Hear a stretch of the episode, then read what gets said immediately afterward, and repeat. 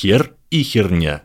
Изначально это название кириллической буквы. Мягкий знак назывался ерь, твердый ер, а буква х – хер. Еще в те далекие азбуковедичные времена хер выступал в роли эвфемизма для слова хуй. Сравните «пошел нах» и «пошел нахер». Именно в этом значении и известен сейчас хер. Он сам, в свою очередь, стал неприличным словом.